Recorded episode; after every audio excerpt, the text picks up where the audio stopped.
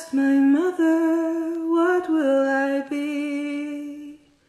Will I be pretty? Will I be rich? Here's what she said to me. Que sera, sera. Whatever will be, will be. Hello，朋友们， The 怎么样？ future's not ours. 怎么样？为什么不说大家好？怎么样？弄得好像他妈我真的可以跟你们对话一样。 怎么样？How are you doing？你现在可以跟我对个话，对吧？假装大家能在打语音电话。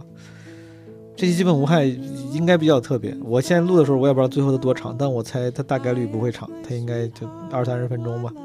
今天父亲节嘛，本来是想把基本无害之前做的那个特别企划里面跟家人相关的那一期整理出来放出来，但是 没剪出来，这怨我。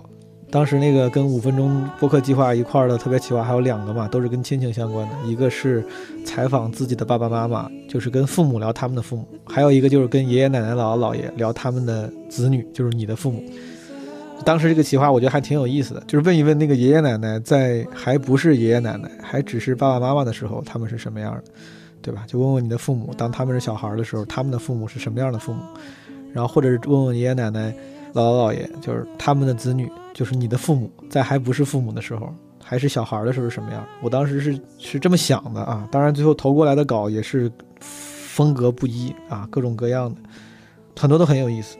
但是就是因为很有意思，所以说这个剪辑制作可能需要更多的时间，今天就放不出来了。然后呢，我就我选了其中一个，这个投稿本身就有点特别，因为它它有点长。当时大部分我记得应该也是给了一个五分钟左右的时间限制。大部分人的投稿呢都在五分钟左右啊，甚至有偶尔到什么七八分钟，可能有一个七分钟，一个八分钟都算长的了。但是有一个投稿十三分钟，我当时过素材的时候呢，感觉太长了，我感觉应该不少剪，但我不知道为啥这个竟然从头听到尾我都很入神，就听得没有走神，还听得挺感动的。我觉得这个故事挺好。我今天本来想的是，要不然就拖更吧，这一期等剪好再发。但是我突然觉得可以把这个故事单拎出来。所以说这一期基本无害，其实就是之前这个基本无害特别企划里面的其中一个投稿，它也不是一个精心制作的作品，就是咱们的一个听众，基本无害一个听众投稿人叫小野，应该是跟爸爸的聊天，他跟爸爸聊了聊自己奶奶和爷爷，啊，就是聊了聊爸爸的父母，很多他聊的也都很日常化，但是他的这个这个小野的爸爸呢，呃，我觉得很好，就表达也很清晰，也很冷静。但说的很好，故事也很好，感受也很好，我觉得适合在父亲节这一天放出来。就多的我就先不说了，大家可以先听，听完呢，我在这个录音播放完之后，咱们十三分钟之后再见，好不好？然后小野这个投稿呢，本身是没有配乐的，我不知道，我有可能会加上配乐吧。如果你一会儿听到有配乐的话，那就是我们基本无害自己加的。好，听一听小野跟他爸爸的聊天。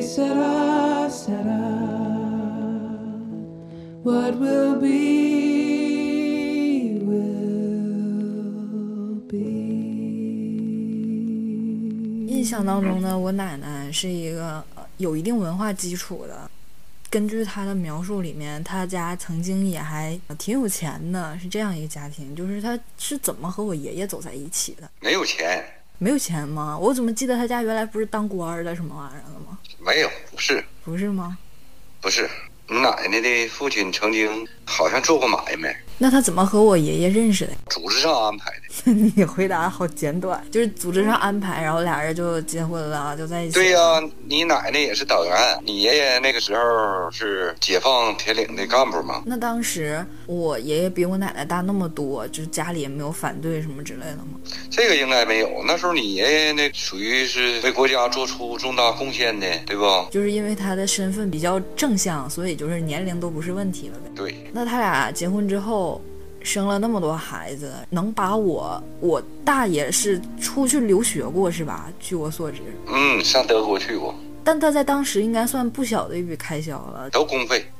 啊，公费那那那也算家里当时条件还不错吧？那那么有文化，因为我大爷今年都多少岁了？六十多岁了吧？七十我大爷今年七十岁了啊。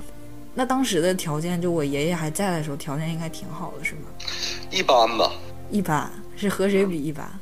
还算可以吧，因为你大爷读完大学也就上班了，你二大爷、三大爷、你四大爷都陆续上班，家里条件还可以，没有特别富裕，也没有特别困顿。那我爷爷在你你小的时候扮演的家在家里边是一个什么样的角色？就是家里的主心骨呗，啥都他管。那我爷爷是属于比较严厉的类型，还是比较和蔼的？嗯，相对来说还是比较严厉吧。那他打过你吗？他没打过我，打过你四大爷、你三大爷，啥都打过。哦，那不打你的原因是因为你最小，然后他最疼你吗？嗯、有这方面原因。在最重要的是我懂事儿，你怎么这么自信啊？真是啊。那你觉得就是他疼你有什么体现吗？第一个就是没打过，第二个就是出去，因为我们两个相差五十岁，他以有我这个小儿子为骄傲呗。我还记得那个什么，他把刀你的那个公鸡吃了的事儿。啊，那就是你啊，比较喜欢家禽呐、养猪啊、养鸡呀、养鸭呀、养兔子啊，就比较喜欢这些养殖业。有一天我就他养好多鸡，好多好多只，连公鸡带母鸡。有一天他就让我去捡蛋去，那个鸡下好多鸡蛋，你爷养的鸡下的鸡蛋都非常好。捡鸡蛋去，他就给我煮鸡蛋，我就自己去了。那是个大院儿，大公鸡看着小孩儿就叨我，大翅膀子啪啪的给我挠啊打的，打的直晕。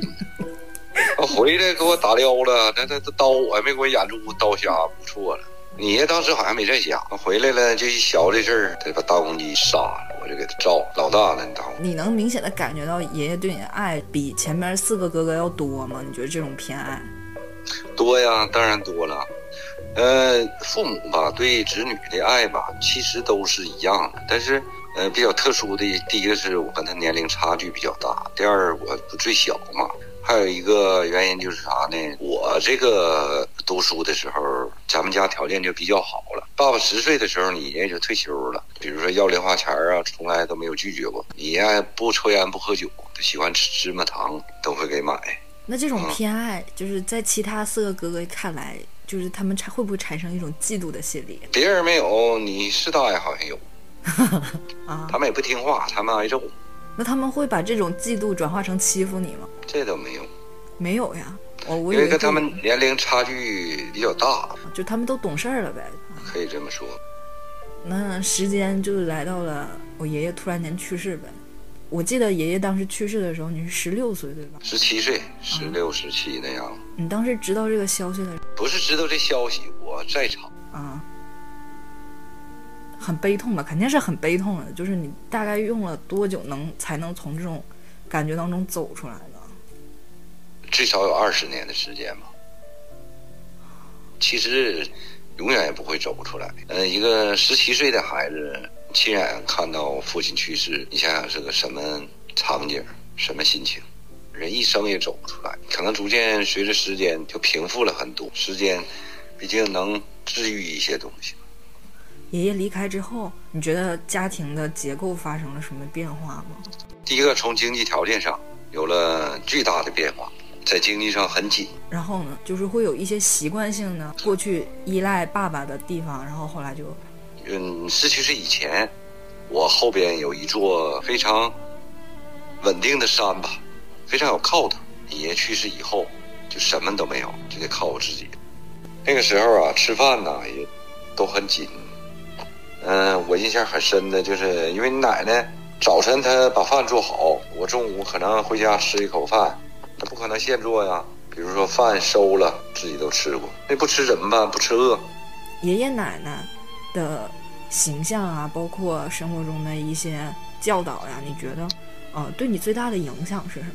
呃，最起码像奶奶作为一个老党员哈，爷爷更是，他是解放前的老干部，他们两个呢都是咱们中国共产党，可以这么说吧，在当今社会也好，是以前也好，都是最忠诚的中国共产党党员。比如说，爸爸现在上班，每天奶奶都有嘱咐去了，告诉单位的钱呢不能动啊，什么错误也不能犯呐，好好的管理自己。廉洁奉公，做一个老实人，做一个合格的共产党员，这些教育是贯穿始终的。呃，十七岁以前，爸爸出生了以后，到十七岁以前啊，呃，你爷突然去世的那一瞬间的以前，爸爸不知道自己拥有什么，不知道自己拥有这么强大的一座山在保护着你。但是你去世那一瞬间，就知道了自己失去的是什么，失去的是这个世界上最温暖的保护。只有你失去的时候，你才知道珍贵。十七岁以前，爸爸不知道怎么去珍惜这些东西，只不过就知道，你看跟同学在一起啊，很骄傲的一点啥呢？第一个事儿，爷爷是老干部，解放过铁岭，为共和国的建立做过重大贡献的，值得骄傲的一个父亲，就这些。但是，一旦失去的时候，就知道，哎，所有的宠爱都没了。爸爸就最深的感触就是啥呢？爷爷去世那当天啊，那天，呃，爸爸上学，我忘了是周几了，那是个春天，就是刚开学吧，就三月份。我记得天还有点冷，我记得我有一双那个回力的篮球鞋，搁那个炕边那放着。爸爸就不爱起，每天呢，你爷起的都非常非常早，因为他有一堆鸡鸭鹅需要他伺候。每天天不亮他就起来，他把这些都收拾完，都做完。他每天早晨在躺炕上休息一会儿，都忙完，他会叫我起床。他叫我起床的时候，我印象非常深，我就不爱起。不爱起呢，以你爷的脾气，谁不爱起？就是假如说你是你是大爷啊，他们不爱起，因为那时候他还没结婚，你指定会很粗暴的去喊他们。但是我不起。你也只会多喊几声，就是嘎子该起床了啊，该上学了。我记得那天从睡梦当中已经精神了，就听到就是从已经清醒状态，但是我没起。在这时候呢，奶奶呢已经起床了，奶奶去做饭。这个时候，你爷就是打呼噜，呼噜声特别特别大，就也挺奇怪的，连连着的呼噜声。奶奶就发现了。我也发现，奶奶就过来，就喊你，就喊不起来。我呢，这时候就突然间炕上就起来，跟着奶奶一起去喊，怎么喊也喊不醒，怎么喊也喊不醒。他最后把眼睛睁开，看了我一眼，就闭上了。那个时候没有电话，我唯一能做的事儿就是找你二大爷。那你大大爷在大连，我搁那儿一路跑，一路跑，不停的跑，跑到你二大爷家，喊着你二大爷。看，也没有任何办法，然后就说那也想，嗯，最后一线希望吧，也是想送医院。那时候我记得你二大爷搁交通技校，交通技校大客，大客车，嗯，开大客那个可能跟你二大爷在一个楼住吧，抬呀抬不出去啊，把门卸下来了，完了把人抬到那个那个床上，然后送医院。我就记得我好像不是跟着一起去，接我去的时候就知道已经。人就没了，哎呀，爸爸印象还有一个比较深的，就是每天早晨呢，有赵晓东的，你知道吗？他每天过来找爸爸一起上学。我们每天不变的是，他骑自行车，我骑自行车，我们俩一起。他来找我的时候，我就搁咱家，咱家那时候住平房，大门口有个石头墩儿，爸爸就搁那坐着，就跟傻子是一样的，就是人就是空的，就觉得人就像做梦一样。可能经过三天。因为也涉及到这些办丧事的事儿，也不太相信这事儿，但是毕竟还是事实，不说这些事儿。其实啊，江峰啊，伤害最大的不是爸爸，而是奶奶，你知道吗？奶奶多不容易啊，从五十多岁到今天，奶奶今年八十八，三十多年含辛茹苦的。奶奶是这个世界上咱们家身边最不容易的人。你像奶奶当时爷去世，奶奶才五十多岁。你也能知道，你现在成年人，呃，很难的，你知道吧？你说奶奶，假如说来嫁人，也不是嫁不了，但是她为啥呀？都是为了让爸爸不受委屈，也不想儿子知道妈妈改嫁了，让儿儿女心里不舒服。这其实我的印象不是非常深刻的，但是我还是会偶尔的想起之前奶奶和咱们一起住的时候，奶奶会在一年中的某一天，突然间特别的惆怅。会把家里边的香点上，独自坐在那个门那里。当时奶奶还抽烟呢，就会抽自己抽烟。然后我问她的奶奶怎么了，奶奶会说今天是爷爷的生日，就不是是忌日，是生日。就奶奶就会一直记得她已经过世很多年的丈夫的生日。我觉得就是也是一种她很爱爷爷的一种证明吧。其实爷爷奶奶吧，他们共同生活的时候啊，家里矛盾也挺多的。因为你爷呢比较强势，呃，传统观念嘛，他管钱，管家里的经济。奶奶呢也想管，但是奶奶说了不算，有时候也有吵架。那说嘛，爷爷去世了以后，哎呀，奶对你奶奶伤害是最大的。换一个话题，嗯，换一个话题吧。抛开一切现实的因素，就是能够让你选择做一件事儿，你最想和你的爸爸妈妈，或者是带你的爸爸妈妈做什么事情？哎呀，江峰啊，说实话啊，小时候呢，爷爷种地老远老远，他喜欢带着带着我那么远，我走不动啊。爷爷推个推车，他空车去推着我，回来的时候会满载着收获，爷爷种的大葱、呃黄豆、玉米，装满满一车，我就会搁这个车上坐着。有你爷一步一步把这车拉回来。爸爸眼睛不怎么好，像奶奶说都没有想到爸爸能开车。说实话，爸爸最大的愿望就假如说能回到以前，哎呀，爸爸要能开着车载爷爷奶奶，让他们一起哈，领着他们出去旅旅游啊。哎呀，但是爷爷跟爸爸的年龄差距太大了，哎，他要活着现在一百了，都一百岁了。所以说，哎呀，有很多事儿啊，不是说都能你都能回过头来去做的，都顺其自然吧。呃，做好自己，做好现在，这是最关键的。珍惜身边的人，珍惜自己的父母。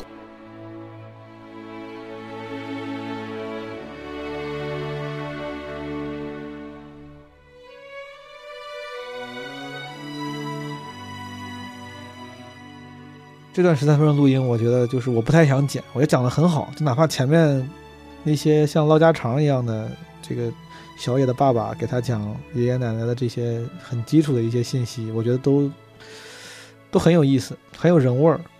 后来听着听着，咱们才能听出来啊，这特别像个作品。虽然这个它并没有照着精致去打磨，但是其实这个他这个录音本身是个很好的故事。他讲着讲着，咱们突然听出来，其实这个小野的爷爷就是他爸爸的爸爸。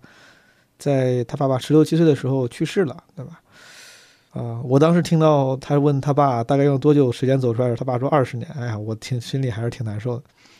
包括后面讲到这个类似于子欲养而亲不待相关的这种情感一样，对吧？这个小野问他爸爸最想带父母做什么？啊，他说想带父母一块儿旅个游。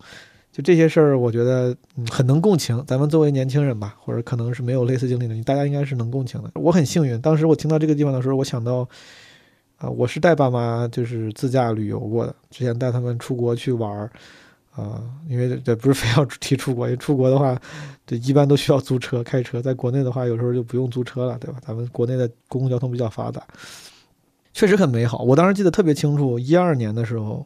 哎呀，都好多十年了，哇，怎么这么快？我这也太快了吧！一三年，一三年应该是一三年，一三年的暑假吧？我想想，对，一三年，一三年的下半年，一三年暑假结束，想起来了，我爸妈去美国看我，那个时候刚刚实习完，带他们去加州玩儿。然后我当时我我记得有一瞬间，我现在我有点记不清那个地方在哪儿开的，开在加州的某个地方。我当时就是开在我在一边开车在路上，然后我爸妈在在车里，然后我们在聊国内的事儿，在聊国内家长里短，什么聊聊就我我认识的那些什么叔叔阿姨啊，什么亲戚啊的事儿，就好像不在国外一样，好像就在郑州。我当时应该也有一年没回郑州了吧？对，一年多，就好像在家一样。我们也没有聊美国的事儿，就开在那个田野中间的一条公路上，车也很少，也没什么人，野外，然后一边开，然后天气非常好，聊着家里的事情，然后气氛也很好，大家都很开心。我记得特别清楚，就那一刻，我意识到了这个这个瞬间的珍贵。我当时在想，要是能一直这样就好了。一三年，我这都十年了，我操！那年年底我毕业，我总感觉，哎呀，我这感觉这怎么毕业这几年过这么快？我总感觉跟昨天一样。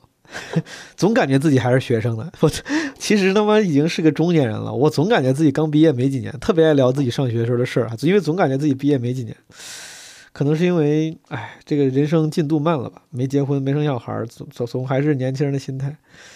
我当时记得很清楚这一刻，我后来应该是还写在哪儿了，我写在某个当时的什么备忘录里了，因为后来我好像记得在哪儿翻到过那几句话。当时我太珍惜那一瞬间了，我在笔记本里还写了。哦，我找到了，我当时应该是二零一三年的八月二十号三点零六发的。我说跑在两边是一望无际农场的加州一五二上，这应该是那条路，加州一五二。驶向乌云和浓雾，我爸我妈在车里讨论着国内的家长里短，就写了这么长。我应该是觉得这一刻、这一瞬间非常的珍贵，我才会记下来。嗯，后来又也有过为数不多在爸妈自驾旅游的时候。我觉得这个之所以珍贵，是因为我觉得我吧，或者很多年轻人，咱们现在有很多朋友，尤其是漂泊在外的朋友，其实。没有太多时间跟父母长时间待在一起，就是自驾旅游其实是比较难得的，能跟父母长时间进行有意义接触的时候了，对吧？有时候你偶尔什么放假，你从什么北京、上海什么那种大城市回到老家待个几天，但它其实不是长时间的有意义接触。它虽然珍贵，但你一块儿的互动比较简单。但出去旅游这个事儿是其实是很高强度互动。其实你仔细想想，你跟父母啊。高强度互动比较少，你要谈个恋爱吧，甚至你跟朋友都会安排各种项目，看电影、吃饭、聊天、玩密室逃脱、什么剧本杀，就是有很多多维度的互动方式，帮你了解这个人，增加跟这个人的记忆。但其实跟父母有时候，虽然首先那个见面的时间，这个所谓的 FaceTime 就已经很少了，再加上其实因为种种客观原因，对吧？跟父母有时候也不会玩那么多项目，就是其实这个。这个 FaceTime 也真的只是互相见了个面，聊了聊天，有意义的多维度互动其实不多。这个很遗憾，因为这两个人是陪你时间更短的，他走的一定比你那些朋友走得早。不出意外的话，你跟他们的时间是更有限的，但是呢，做的多维度互动更少。就是大家经常会忘了这个事儿，就像刚才小野的父亲说的那个大家都明白的道理一样，就是你失去了才知道珍惜。这个话从很多人嘴里说出来呢，像鸡汤；但从这个叔叔嘴里说出来，因为他的感触太深刻了，他的故事也太触动了，所以说我觉得格外有力量。大家经常会忘，尤其是父母，他太熟悉了，经常会忘记你跟他们的时间到底有多少，呃，你跟他们的互动到底有多珍贵。这个互动包括打电话，对吧？一起玩、吃饭、聊天。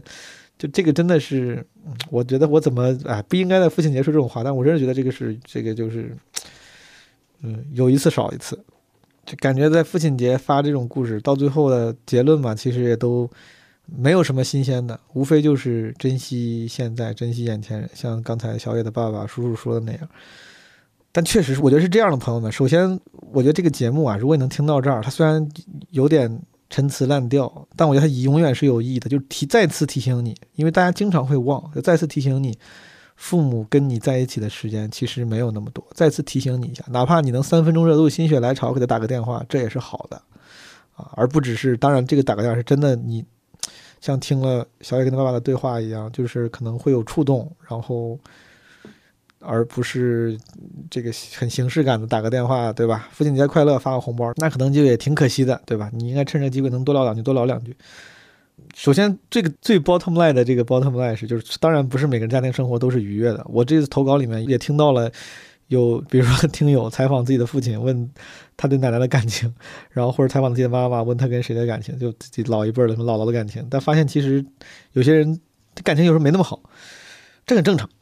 对吧？这个家庭形态各异，就我知道听众里面也有可能有些人，这个跟父母的关系不一定有真的那么亲密，可能会有一些紧张，可能会有别的，不一定都适用。但如果你跟爸妈的关系还好的话，真的，我觉得这个让这期节目成为一个提醒，你们在一起的时间很珍贵。我如果你不知道怎么做的话，除了有些时候人们说打电话啊什么跟他们问候一下，我真的有一个最简单的方式，就是多记录，多记录他们在的时候。不管是录音、录像、照相，你就想象一下，这样说不太好啊。但是就你就想象一下，如果有你爸妈有一天不在了，你现在手里他们的记录下来的资料够吗？你觉得满意吗？你会觉得，哎呀，早知道当时就多拍点了，多录一下了。早知道我跟他们录个纪录片了。早知道我想多问他们问题，然后把问的过程记录下来了。我姥爷走的时候，我是时常会有点后悔当时，但因为当时我有一个很老的手机，里面是有一张我姥爷照片了，就是我那个时候已经有了会照相的手机了，但是我没怎么，我没有跟我老，当然连那个手机三星手机后来因为型号太老，也已经打不开了，那个照片到现在我也已经没有了，但我很难过，我想有。就是最简单的方式，就是当你不知道该怎么珍惜你跟父母的这段时间的话，最简单的方式就是跟他们聊聊天，然后记录下来，能见面就录像、照相，不行的话就录音，这些东西真的很宝贵。这次我做这个企划，很多投稿里面，这个虽然我没有剪完，但是都听完了，很多朋友都说这个投了稿，但是说这个音频什么放不放到节目里无所谓，他们说趁这个机会能。跟爸妈有这么一个对话，觉得很珍贵。我非常能理解他们，因为基本无害老老听众知道我，我做过不少这种跟爸妈 聊天的节目，记录过不少这些素材。我自己是非常非常清楚，就这些东西哪怕不让你们听到，不用在节目里面，我也觉得它非常非常珍贵。这个记录本身，把这东西留下来本身太有意义了。这是我对诸位的，对吧？唯一建议哈，如果你们希望能够，呃，用某种方式珍惜跟父母在一块的时光。那就是趁他们能还跟你在一块儿的时候，把这些时光变成可供你记录、可供你怀念的东西。因为不出意外的话，你会有很久，在人生的之后的很久一段时间里没有他们，可能这个时候你只能 live on 那些能让你供你怀念的东西。虽然说起来很很悲伤，但是为什么说的这么悲伤？虽然很悲伤，但是这是事实，对吧？我本来没有想煽情，我本来我觉得这个这个乔野他爸呀，他这个叔叔啊说的很好，就是而且他谈起来这些事儿也并不刻意煽情。我本来也没有要煽情，但确实他就让我想到这些东西了，让我想到这个让让我有些伤感的东西了。虽然这是趁着父亲节，题目叫呃当一个父亲谈起他的父亲，当然他其实也谈起了妈妈对爸爸妈妈都是同样重要的。好，希望大家啊有空的时候都能跟爸妈和。你爱的爱你的亲人们留下一些像小野跟他爸爸一样这样的录音，嗯，很有价值。当然，哪怕不录，哪怕你只是陪他们说说话，他们应该也会很开心。就这样，朋友们，这个我特别想说父亲节快乐。他妈，我跟你们说什么父亲节快乐？他妈，这就本能，像什么像什么过端午节、春节会想跟大家祝送个祝福，对吧？只有这种节日，我录节目很奇怪，我最后本能想来句父亲节快乐，他妈让多少人占我便宜，无所谓了，拜拜。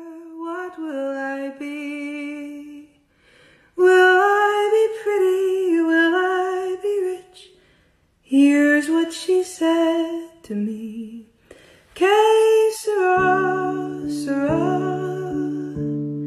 Whatever will be, will be. The future's not ours to see. Que.